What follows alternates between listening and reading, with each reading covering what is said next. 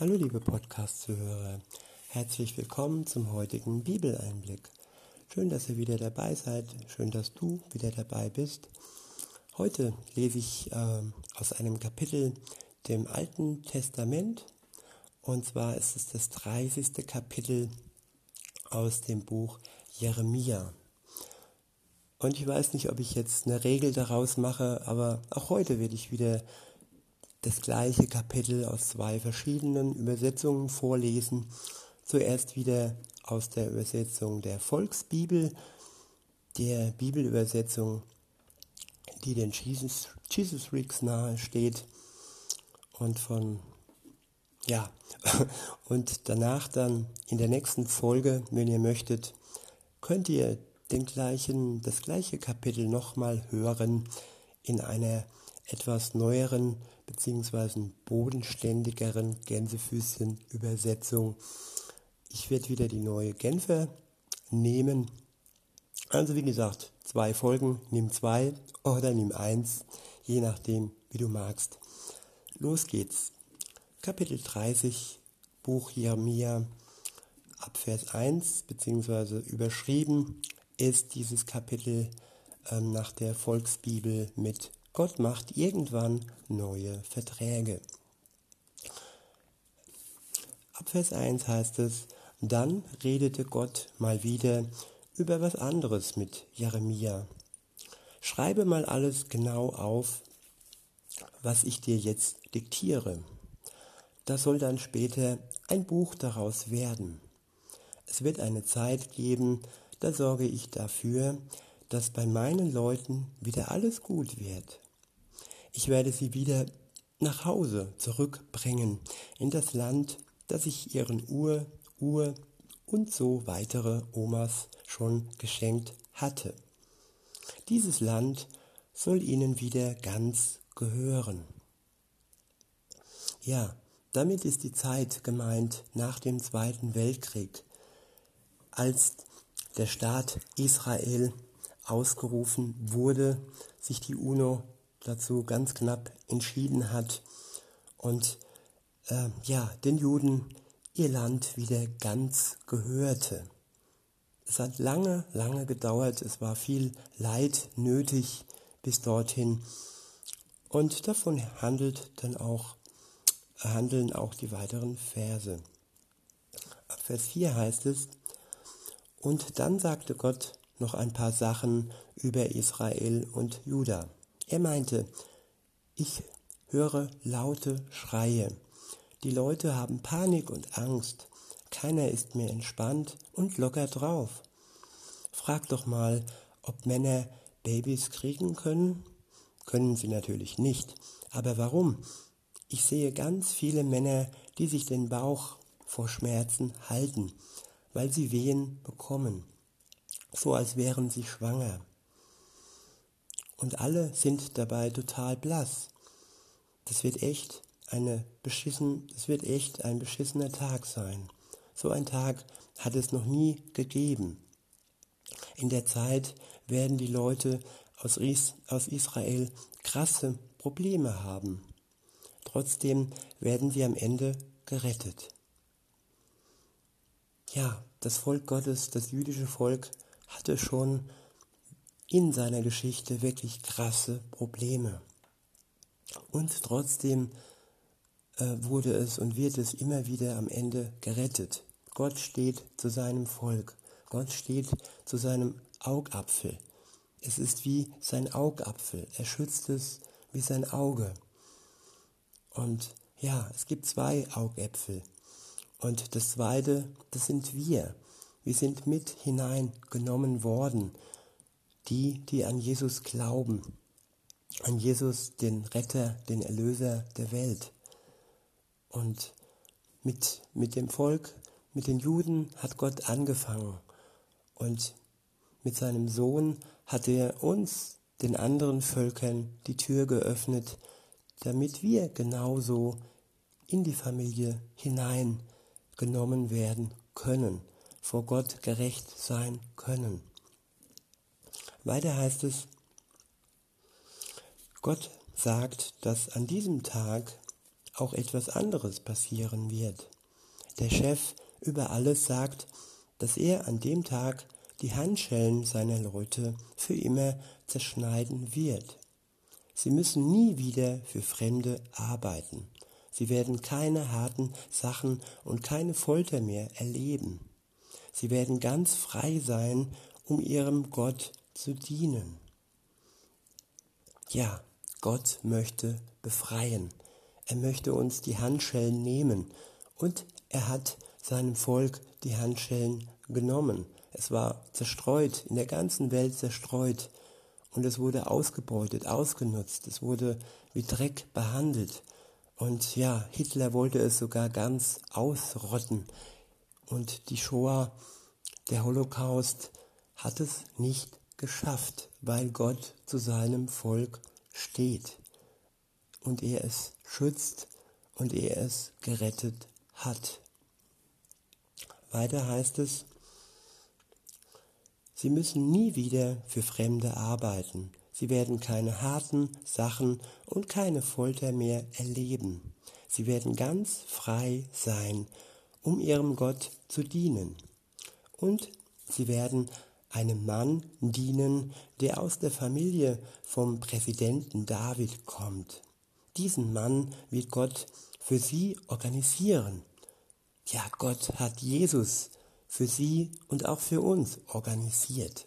Er hat es wahrgemacht, dass durch Jesus, durch seinen Sohn, wir alle Zugang zu Gott finden, dass wir gerecht, befreit und erlöst in einem neuen Leben wiedergeboren mit ihm unterwegs sein können. Gott hat das wirklich für uns organisiert.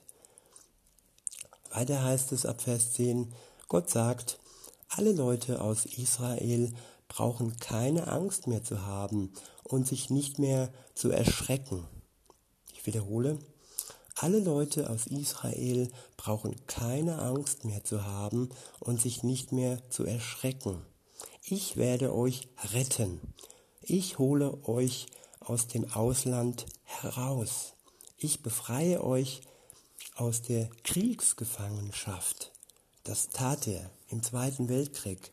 Sie wurden befreit aus den Lagern, aus Auschwitz, aus Dachau und so weiter und so fort. Und ja, er stand zu seinem Volk. Weiter heißt es, die Israeliten werden wieder zurückkommen und ihre Ruhe haben. Sie werden in Sicherheit leben können. Ja, sein Volk kam zurück nach Israel und sie leben in Sicherheit durch, ihr, durch ihre eigene perfekte, wunderbare Armee. Sie sind verteidigt gegen all die Feinde um sie herum. Und das Donald Trump jetzt einen Friedensvertrag mit, den, mit, den, mit der arabischen Welt und Israel aushandelt, das ist ein Wunder. Und ja, sie können jetzt in Ruhe leben und all der Rest, der sie noch bekriegen möchte, ja, der ist klein und sie sind stark durch Gott. Alleine durch Gott sind sie stark. Und auch das können wir. Wir können durch Gott stark sein. Und Israel kann für uns wirklich ein Vorbild sein, ein Vorbild für Stärke. Diese, dieses kleine Volk, dieses Land, das gerade mal so groß ist wie Hessen, ja, und dass Gott so ein großes Augenmerk auf dieses Land setzt, heißt, dass Gott auf das Kleine in Gänsefüßchen schaut, dass er nicht das Große und Pompöse haben möchte, sondern ja, dass er uns in unserer Kindschaft annimmt, so wie wir sind. Weiter geht's. Vers 11. Denn ich, der Chef, werde bei euch sein und ich werde euch immer helfen. Und ich habe auch vor, alle Völker platt zu machen, bei denen ihr jetzt lebt. Ich hatte euch ja an unterschiedlichste, an unterschiedlichste Orte auf der Welt geschickt. Aber damit ist dann Schluss. Ich werde euch nie und nimmer vollkommen vernichten. Ich muss euch nur erziehen. Ich konnte sowas einfach nicht durchgehen lassen. Es musste irgendwie Konsequenzen haben, was ihr alles so gebraucht habt. Gott ist der Vater, der erzieht. Und Konsequenzen sind wichtig. Wer ungehorsam ist, wer sich von, von ihm entfernt, der muss erzogen werden, damit er wieder klar denken kann und zum Vater zurückkommen kann.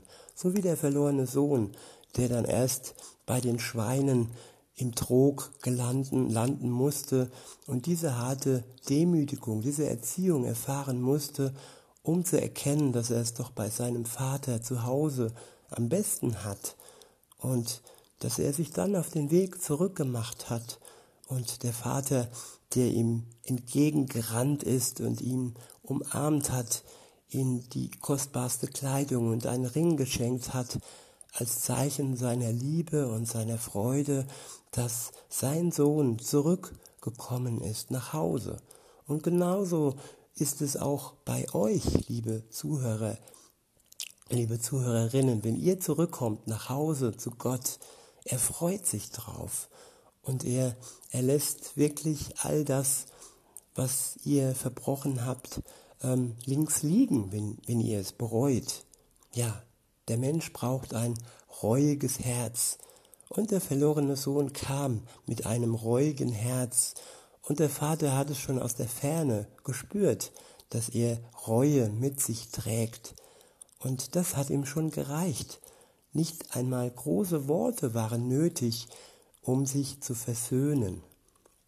Und so ist es bei Gott. Weiter heißt es, ich werde euch nie und nimmer vollkommen vernichten. Ich muss euch nur erziehen. Ich konnte so etwas einfach nicht durchgehen lassen. Es musste irgendwie Konsequenzen haben, was ihr alles so gebraucht habt. Der nächste Abschnitt ist überschrieben mit Gott bringt Sachen wieder in Ordnung und heilt Verletzungen. Ab Vers 12 heißt es, Gott sagt, ich weiß, dass du eine schlimme, unheilbare Wunde hast und dass der Schmerz tief sitzt. Ja, ich, wer fühlt sich nicht so, dass immer wieder die Wunde erneut aufklafft und dass man sich wirklich so fühlt, als hätte man wirklich eine schlimme, unheilbare und tiefe Wunde und der, dass der Schmerz immer wieder hochkommt. Das sind all die Verschmerzen, äh, all, die, all die Verletzungen und all die, ja, all das Grausame, das man uns angetan hat in unserer Vergangenheit, angefangen in der Kindheit, dann im Erwachsenenleben später vielleicht. Und Gott weiß, dass wir wirklich schlimme Schmerzen und Wunden mit uns herumtragen. Gott sagt, ich weiß, dass du eine schlimme, unheilbare Wunde hast und dass der Schmerz tief sitzt. Gott kennt unseren Schmerz. Er erkennt uns durch und durch. Weiter heißt es, keiner will dich verteidigen. Keiner fühlt sich dafür zuständig, dich zu heilen. Niemand sorgt für deine Verletzungen und keiner kann dich wieder gesund machen. Ja, kein Arzt auf der Welt ist imstande, unsere Seele und unser Herz zu heilen. Sie können nur oberflächlich die Symptome behandeln und können uns vielleicht mit Psychopharmaka dämpfen. Jetzt nichts, nicht, dass ich sage, dass die irgendwie unnütz sind. Manchmal sind die vielleicht nötig, ja. Und grundsätzlich ist nichts, was es gibt, ähm, ähm, ja, verboten oder schlecht. Nur manches ist eben nicht gut für den Bauch, wenn man es übertreibt und wenn man Gott nicht heranlässt an die Wunde, an das Problem, an die Wurzel. Das ist wichtig, dass du Gott an deine Verletzungen lässt, liebe Zuhörerin, lieber Zuhörer, und nicht nur Medikamente wirken lässt, sondern hauptsächlich die heilende Kraft Gottes. Weiter heißt es, Die Leute, die dich früher geliebt haben, sind alle weg. Du bist ihnen egal. Sie haben dich schon vergessen. Sie fragen nicht mehr nach dir. Ich habe dich nämlich so krass geschlagen, wie man einen Gegner im Kampf schlägt. Nun bist du schwer verwundet. Meine Strafe war so krass, weil du total üblen Mist gebaut hattest. Du hattest ohne Ende Mist gebaut. Warum schreist du plötzlich rum und willst Hilfe wegen deiner Verletzung und deinen fiesen Schmerzen? Du bist doch selbst schuld. Ich musste dich bestrafen, weil du einfach zu viel Mist gebaut hast. Aber alle, die dich vernichten wollen, werden von mir vernichtet. Gott lässt nicht zu, dass die, die dich angreifen, total vernichten. Wenn du bei Gott bist, dann ist deine Seele in Sicherheit, dann ist dein Herz in Sicherheit. Das Allergrößte und Schlimmste, was man dir nehmen kann, ist dein Leben, aber nicht das ewige Leben. Das ist nur das Irdische, es ist nur die Hülle. Und ähm, das ist die äußerste Grenze, sag ich mal. Und aber ich habe schon so viel Schutz erfahren in meinem Leben und Gott hat schon so oft auch meine, meine weltliche Hülle geschützt und mein, mein Körper geschützt, mich geheilt und mich bewahrt. Und bis zum Äußersten kam es noch nicht, sonst würde ich jetzt nicht vor euch lesen können. Aber damit möchte ich einfach nur die Grenze klar machen. Also die Menschen können uns vielleicht können uns vielleicht Le unser Leben nehmen, aber Gott lässt das auch nicht zu. Er hat es bei Hiob nicht zugelassen, dass der Teufel ihm das Leben nimmt, dass er ihn tötet. Er hat ihm ganz klare Grenzen auferlegt, wie sehr er ihn schlagen darf, berauben darf. Und ähm, ja, Strafe muss sein, aber in Liebe ausgedrückte Strafe. Gott ist nicht gnadenlos. Gott ist nicht, ähm, ja, jemand, der dich quälen möchte. Es sind alles nur Stoppschilder, die dir sagen, du bist zu weit gegangen. Du hast großen und üblen Mist gebaut in deinem Leben. Ja, ganz, ganz schlimmen Mist.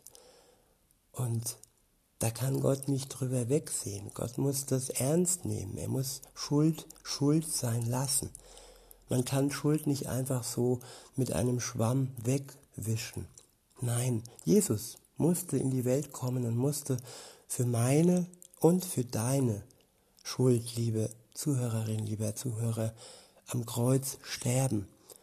So wichtig nahm Gott unsere Schuld, unseren Mist, den wir auf, angehäuft haben an diesem riesengroßen Misthaufen des Lebens. Und ja, aber wir bedeuten ihm was. Und er schützt unser Leben, solange wie es wirklich, ja, zu unserem Besten ist. Und solange wir leben, ist er mit uns. Weiter heißt es dann, alle deine Feinde werden gefangen genommen. Alle Leute, die dich abgezockt haben, werden selbst abgezockt. Alle, die dich beklaut haben, werden selbst beklaut. Weil die anderen über dich lästern und sagen, ich hätte keinen Bock mehr auf dich, werde ich dafür sorgen, dass du wieder gesund und stark wirst.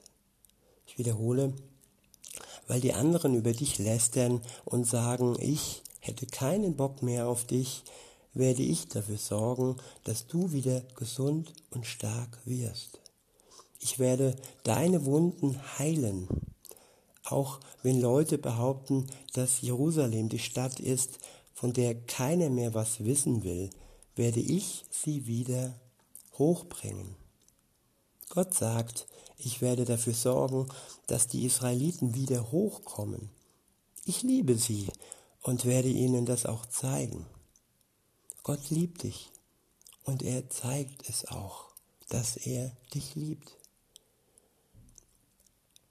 Weiter heißt es, die Stadt wird auf einem Berg wieder hochgezogen und auch das Regierungsgebäude und das Haus vom Präsidenten werden an der richtigen Stelle stehen. Ich möchte, dass meine Leute wieder Partys feiern. Sie sollen locker sein und auch wieder tanzen gehen. Ich will dafür sorgen, dass sie immer mehr und nicht immer weniger werden. Ich will dafür sorgen, dass sie groß rauskommen und nicht, dass man sie peinlich findet. Dann wird es wieder so familienmäßig wie früher sein. Ich werde sie beschützen und die Leute, die sie angreifen, kriegen es mit mir zu tun. Ihr Präsident wird einer von ihnen sein. Er stammt aus ihrer Familie. Ich werde ihn erlauben, ich werde ihm erlauben, dass er in meine Nähe kommen darf. Denn wer sonst würde alles riskieren, nur in, nur um in meiner Nähe zu kommen? Ihr werdet wieder zu mir gehören und ich zu euch. Der letzte Abschnitt ist überschrieben mit Was Gott verspricht, hält er auch. Ab Vers 23 heißt es, er, er wird wie ein heftiger Wirbelsturm auf die Leute kommen, die ohne Gott leben.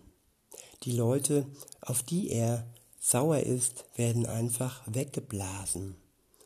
Wenn er richtig sauer ist, hört er nicht auf, bis er das getan hat, was er sich vorgenommen hat.